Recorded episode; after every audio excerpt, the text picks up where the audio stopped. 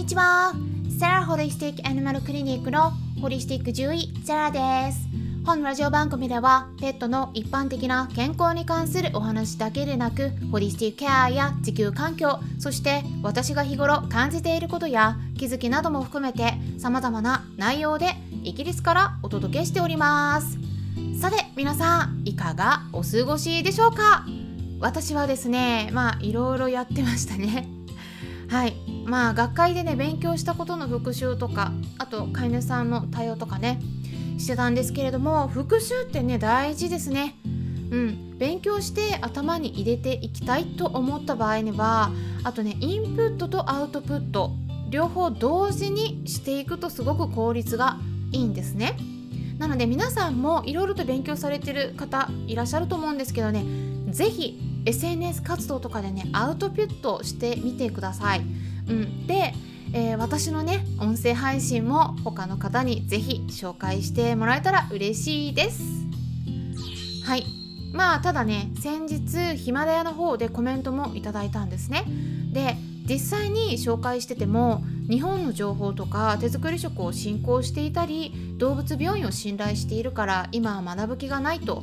言われてしまうことがあるといったお話があったんですけれどもね、まあ、なかなか頭で考えるのが面倒くさくなって思考停止してしまっている方も多いんじゃないかなと感じているところなんです。まあこの音声の場だけでなくてまあ、他の方法からもね皆さんに情報をお届けできたらいいのかなって思っているんですけどね、まあ、こういうのってね相手が扉を開かないとダメなんですね。私たちから無理にその人の扉をこじ開けようとしても鍵がかかっているんです。なのでアンテナの立っていない人には無理強いせずどこかしらの興味を持ってもらえるポイントでお伝えするのがいいと思います。なのでね無理しない範囲でご紹介してもらえたら嬉しいです。いつもねご紹介してくださってる方々皆さん本当にありがとうございます。お気持ちとっても嬉しいです。ということでね今回は CBD オイルに関するご質問いただいたのでお答えしていきます、まあ、最近ね結構関心高まってるなっていうのをね感じるんですけれども今回もね最後まで聞いてもらえたら嬉しいです。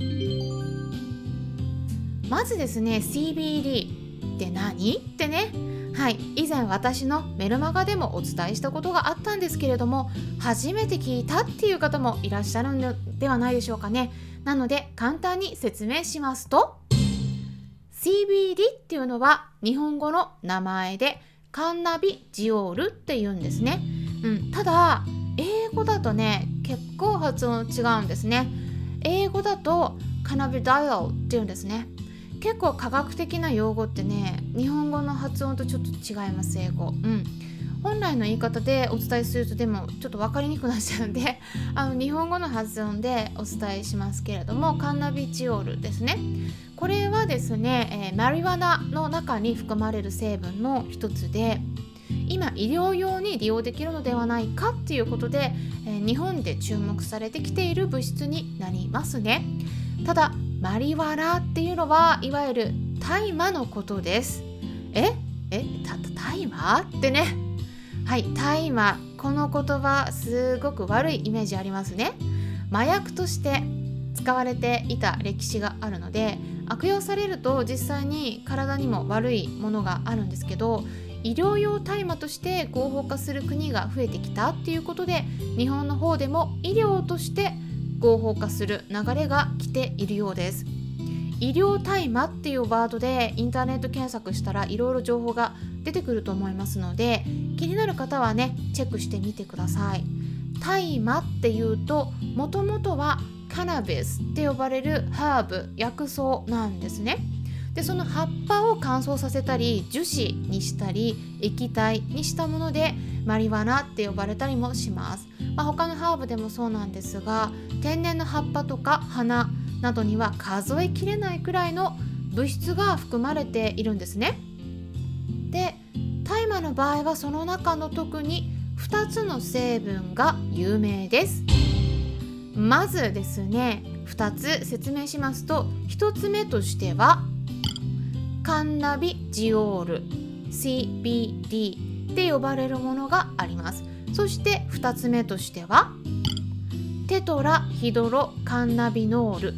THC って呼ばれるものです。で CBD っていう方が医療によく利用されたりしているもので欧米だとペット用のものも多く販売されています。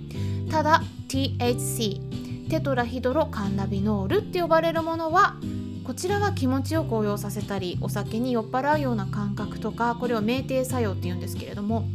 あとは幻覚作用とかもあるんですね。なのでこの THC この成分が入ってるから大麻は危険だって考えられてきたんですけどこれを取り除けば安全に使えるっていうことが分かっているんです。で CBD については大麻の中の成分の一つカンナビジオール。これを取り出したハーブサプリメントになってるんですけれどもこれは欧米では一般の薬局などで簡単に手に入るようになっているんですが日本でも最近ネットで買えるようになっていますね。なので、まあ、検索したらこれもね結構ネットショッピングで、え買えるようになってると思うんですけど大元は大麻から抽出された成分なんだけど危険な成分は取り除かれているので麻薬とは違うんですね。ということでね今回はいただいたご質問にお答えしていければと考えているんですが実はですね今回2つご質問いただいています。なのでその2つの文章をそのまま読み上げていきますね。まず1つ目ですね。サラ先生こんにちは。いつも分かりやすいご返答ありがとうございます。3回目の質問になります。最近犬猫ペット用の CBD オイルサプリというものを知りました。主に転換や脳障害の発作や慢性疼痛などに利用している方が多いみたいなのですがイギリスや海外のアニマルケアで CBD オイルサプリを利用することはありますでしょうか？うちの猫は転換などはないのですがシニアになってこれまでとは違う不調が出ることも増えてきたので何かの時に役立てられるのか知りたくて質問させていただきました。有用性や近畿などがあれば教えてください。どうぞよろしくお願いいたします。っていうこととあともう一つ目ですね。これはちょっと質問ではなくてコメントのような感じだったんですけれどもクラブハウスで知り合った人たちが日本では違法になるペット用と人用のフルスペクトラムの CBD をアメリカに住む日本人からまたは翻訳してもらって直接その会社から送ってもらっていることを知りました。その会社のページにはちゃんと THC 入りと書いてあります。直接そのことをお伝えするほど親しい人たちではありません。THC 入りのものを日本に個人輸入してはいけないことを知らないようです。サラ先生のクラブハウスでのお話は聞いている人もいるようです。こんなことをサラ先生にお伝えするのもどうしようか迷ったのですが病気のペット家族を思ってうん。っていう内容だったんですけれどもまず1つ目のご質問への回答ですね。これはですね欧米ではかなり前からペットの動物にも利用されています。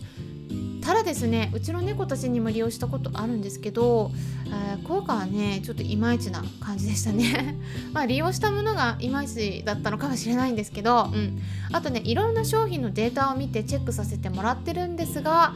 うん結構ね怪しいものが多いなって感じています。まあ、今のところ CBD オイルは海外からの輸入のものが日本でもほとんどになると思うんですがアメリカの FDA の方ではペット用 CBD オイルを調査したところ実際の CBD 自体が全く検出されなかった。つまりゼロだった。っていう報告もあるくらいなんです、うん、一般の飼い主さんだったらねこれねわからないですよね。はい。CBD については欧米ではもうかなり前から利用されていましたけれどもまあ日本のねえー、一般の飼い主さんの間でもじわじわと広まってきてるんだなっていうのを実感してるんですね。ただ効果としてね有名なのは転換などの発作とか関節炎などの痛み、えー、がんとか、うんまあ、この辺り抑えるっていった研究結果が出ていますね。あとは鎮静効果もあるので気持ちが不安定になっている時に飲ませるといった形でもワンちゃん猫ちゃんに利用されています。ただここに来てですねワンちゃんの中毒が増えているっていう報告もあるんですね。論文が出てて医療用大麻として利用された後に125頭のワンちゃんが問題を起こした。として公表されています。まあやっぱ量に注意ですね。そしてですね、えー、THC を含んでいる医療用大麻を利用したワンちゃん2頭が亡くなっているっていう報告もあります、まあ、CBD ではなくてねこの THC これを含んでいるものですね、えー、これはねちょっと特に品質にくれぐれもご注意くださいというか日本では使えないはずです。はい使っちゃいけないです。うん。あとはですね抗生物質とか気持ちを安定させるような他のお薬飲んでる場合相互作用に注意っていうことになってますね。あと2つ目の内容についてなんですけどフルスペクトラムのの CBD, CBD ですね。でこれね大麻に含まれているカンナビノイドの成分が全て含まれているタイプのことをフルスペクトラムの CBD って言われてるんですけどちょっと微量ながら THC も入ってます。これは違法です。はい。で、えー、実際にさっきもお話ししたようにこの THC が入ってるものを利用するとやっぱり副反応副作用出ます。でワンちゃん亡くなった子いるのでちょっとおすすめしません。で、えー、あと大麻取締法違反になるので、えー、これ購入する場合もぜひ皆さんちょっと購入しないように気をつけてください。日本では違法ですのでね。ということでね今回は CBD に関するご質問にお答えしました。まあ、これからもねペットの健康情報をお届けしていきますので、えー、ぜひですねよろしければいいねボタンのクリックとかフォローもしていただいたり あのご紹介していただけたらさらに嬉しいです。すいませんね時々どもってしまう時がありますけれども。はいあの気にせず聞いていただけたら嬉しいです。ということでそれではまたお会いしましょう。ホリスティック獣医サラでした。